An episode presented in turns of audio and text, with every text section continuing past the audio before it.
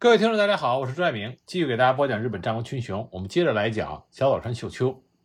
我们上次说到，小岛川秀秋被任命为庆长之役在朝日军西路军的总大将，率领六万四千人的大军向全罗道挺进。实际上那时候小岛川秀秋只有十六岁，他担任西路军总大将只是一个名义上的头衔。公元一五九七年十一月，明军兵分三路。分别以杨镐、李如梅率明军步骑一万二千人，朝鲜军四千；麻贵、李方春率明军一万一千，朝鲜军三千；高策率领明军一万一千，朝鲜军五千。那么杨镐、麻贵率军夹击孤军突出的日军西路军，高策负责牵制东路宇喜多军的行动，决心通过一次大规模的作战，彻底结束连绵数年的朝鲜之争。直到十二月二十日。一切都像明军所预料的顺利。本来就无心恋战的宇喜多秀家东路军，很快就放弃了宣宁一带的阵地。小西行长先退守泉州，然后再败退南原。但是在西路，加藤清正有着一万五千人的兵力，并且与明军正面野战，但是因为不敌杨镐的一万多的明军，被迫放弃了庆州，退到了坚固的蔚山城和毛利秀元。协防死守，同时向小岛山秀秋的本队发出了增援的请求。小岛山秀秋居然对来援的传令兵说：“叫加藤清正、毛利秀元就战死在那里吧。”无视于麾下将领们的苦苦哀求。蔚山的围城战整整进行了十日。虽然加藤清正仍然拥有近万人的军队，但在数量上与杨镐部相似，但是被打到胆寒的日军完全不敢出城与明军交手。由于朝鲜的特殊地形，明军没有携带重炮，而野战炮在攻城战中无法发挥作用。强攻数日不下之后，为了避免太大的伤亡，杨镐采用了部下提出的断水源的计策。就在断水第八天之后，加藤军行将崩溃的前夕，小西行长、黑田长政、岛津义弘率领的五万援军陆续赶到，战场形势立刻发生了变化，明军由攻势转为守势。尤其是小岛山秀秋，他率领轻骑一夜强行军八十多里，长途奔袭的小岛川军奇迹般的在凌晨出现在了明军的背后。久战之下，士气涣散的杨镐部遭到突如其来的打击，明朝联军军事大乱，一路溃退了三十里路才得以收拾部队。可是，在与麻贵部会合之后，小岛川军又紧接着追过来，再次将明朝联军击溃。这次作战中，明朝联军苦战失利，明军伤亡一万一千多人，其中阵亡七千多人，伤四千多人；朝鲜军伤亡近四千人。不过，立下战功的小岛川秀秋却被人告发说他大肆杀戮，在战场之上连女人和小孩也不放过，杀良冒功。结果，丰臣秀吉呢，为了化解日军的内讧，就把小岛川秀秋调回日本以示惩戒。回到日本之后，小岛川秀秋。听别人告诉他，告发他的人正是石田三成，而且他还听说石田三成向丰臣秀吉建议，让小岛山秀秋切腹自杀。后来幸亏德川家康说情，他才免于一死。因此呢，小岛山秀秋就对石田三成怀恨在心。那么这种说法呢，主要是因为民间对于小岛山秀秋后来在关原之战中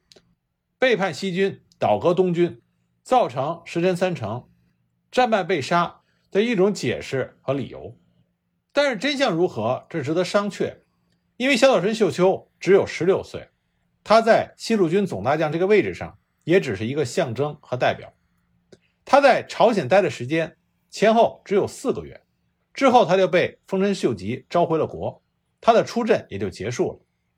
而到了公元一五九八年四月，也就是丰臣秀吉病死前的四个月，丰臣秀吉突然指令秀秋。从他养父小岛川龙井领有的筑前筑后，给转封到了越前的北之庄，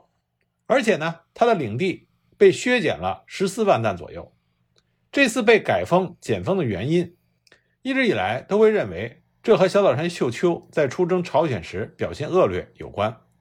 而且还有说法呢，对于小岛川秀秋被转封，认为是石田三成等人的阴谋，因为秀秋被转封之后。筑前筑后是由石田三成和他的妹夫暂为管理。虽然石田三成在小岛山秀秋被转封到北朱庄之后，的确成为了驻前驻后的代官，但这并不能断定这就是石田三成事前准备好的计划。而且秀吉在同年八月病死之前，也命令在死后让秀秋回到驻前驻后。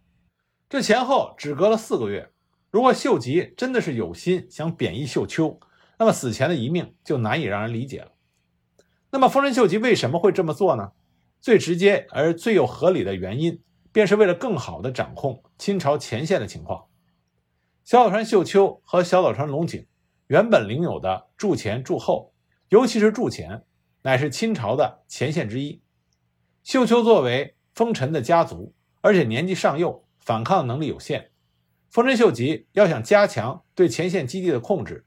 直接管控要比透过小岛川家来要更为方便。秀吉死前将驻前驻后还给秀秋，也可以理解为转封只是临时的措施，不是出于要惩罚秀秋。公元一五九九年，在丰臣秀吉死后，德川家康让小岛川秀秋回复了他的旧领地。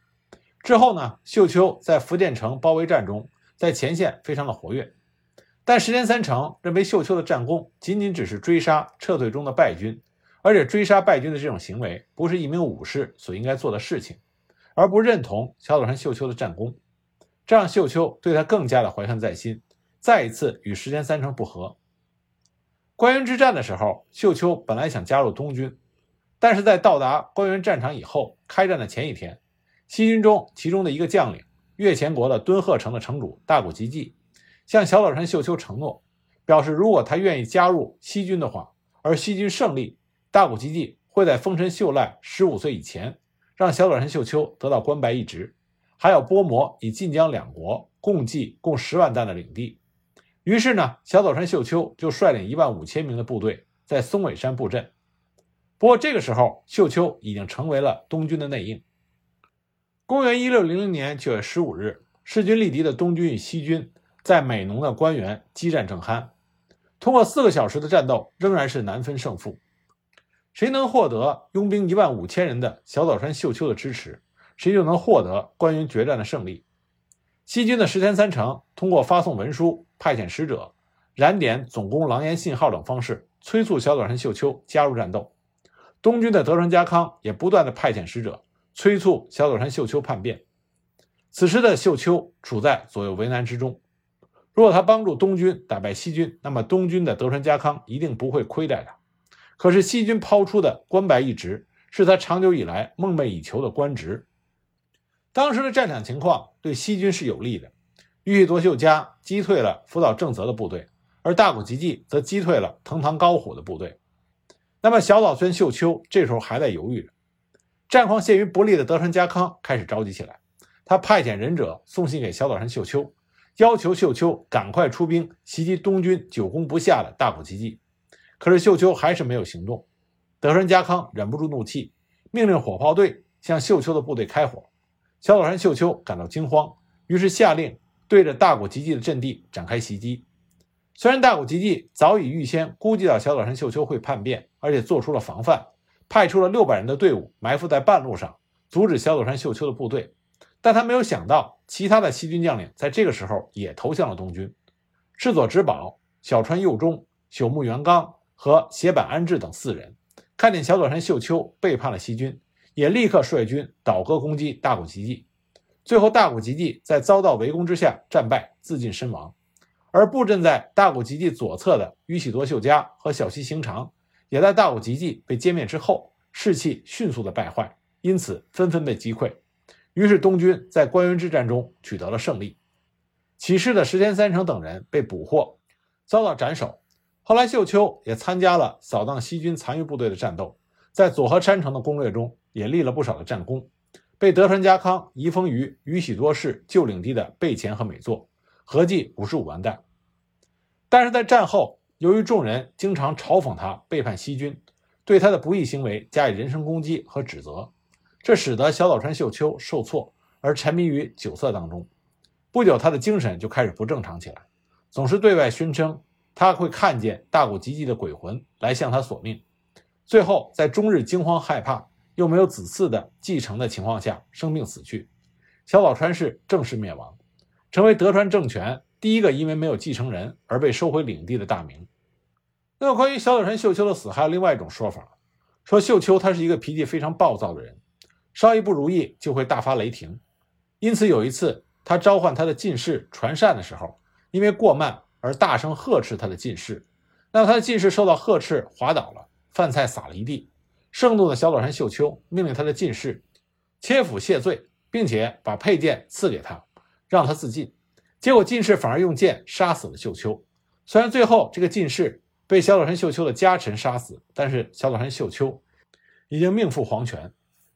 小岛山秀秋这个日本战国历史人物，他之所以名气大，关键是因为大家不理解他为什么会在关原之战倒戈，而且他的倒戈是决定了关原之战最终结果的重要因素。传统的说法呢，认为小岛山秀秋是一个暗弱愚昧的人，被德川家康哄骗而放弃了自己的立场，但也有很多人反对这种过于笼统的说法。提出了很多其他方面的推测，而且小岛山秀秋他在朝鲜战场的史料虽然不多，但他表现出来的军事能力应该不算弱。另外一方面呢，小岛川家当时出动了一万五千人，能够召集并且指挥如此一支大军的人，不应该是一个无能之辈。那么主流意见呢，认为小岛山秀秋对石田三成应该是毫无好感，因为另外一位丰臣秀吉的养子丰臣秀次的案子就是石田三成办。虽然说是出于秀吉的授意，但毕竟是石田三成把秀次给办死了。秀秋如何没有唇亡齿寒的感觉？从当时参加关原之战的各大名的参战心态来说，除了誓死保卫丰臣家的石田三成，以及与石田三成结怨深厚的几个武功派大名，还有德川家康，那么其他大名的参战目的基本上都是站在自己认为最可能战胜的一方。以便战后在保存自身的基础上扩大领地，没有多少人顾及什么是正义，只有利益才是最终的追求。小岛山秀秋他也不例外，他之所以在战场上犹豫不决，关键是因为他在权衡两边的利益。但十九岁的小岛山秀秋成为了老谋深算的德川家康的一颗棋子。那么久经战阵、老谋深算、深知人心的德川家康，用一通火炮帮助小岛山秀秋。做出了最终的选择。十九岁的小岛山秀秋为了本家利益，站在强者一方，似乎也是无可厚非。后世能够理解福岛正则这些东军大名的选择，却无法原谅小岛山秀秋的辩解。这是因为自古以来东方文化中根深蒂固的忠诚观念不可动摇。大家可以理解战前各东军大名的选择，却无法原谅临阵倒戈的叛贼。秀秋的辩解让他成为一个非常尴尬的人。作为战败方的西军各大名对他无不是恨之入骨，而作为战胜方的东军各大名则痛恨秀秋分走了他们的功劳，所以他才遭到了各大名的疏远。那么也有一种说法呢，非常高看小岛山秀秋。这种说法是说，当时小岛山秀秋是想让德川家康和石田三成两方两败俱伤。毕竟小岛山秀秋手上有一万五千的兵马。如果他等到德川家康和石田三成精疲力尽的时候再出击，那么小岛川肯定既不是东军，也不是西军，而是作为新势力，争取一举端掉德川家康和石田三成两个人，成为官员唯一的胜者。但这种说法呢，完全是一种异想天开，因为小岛川秀秋当时只有十九岁，如果十九岁的小岛川秀秋能够如此的老谋深算，也不会在之后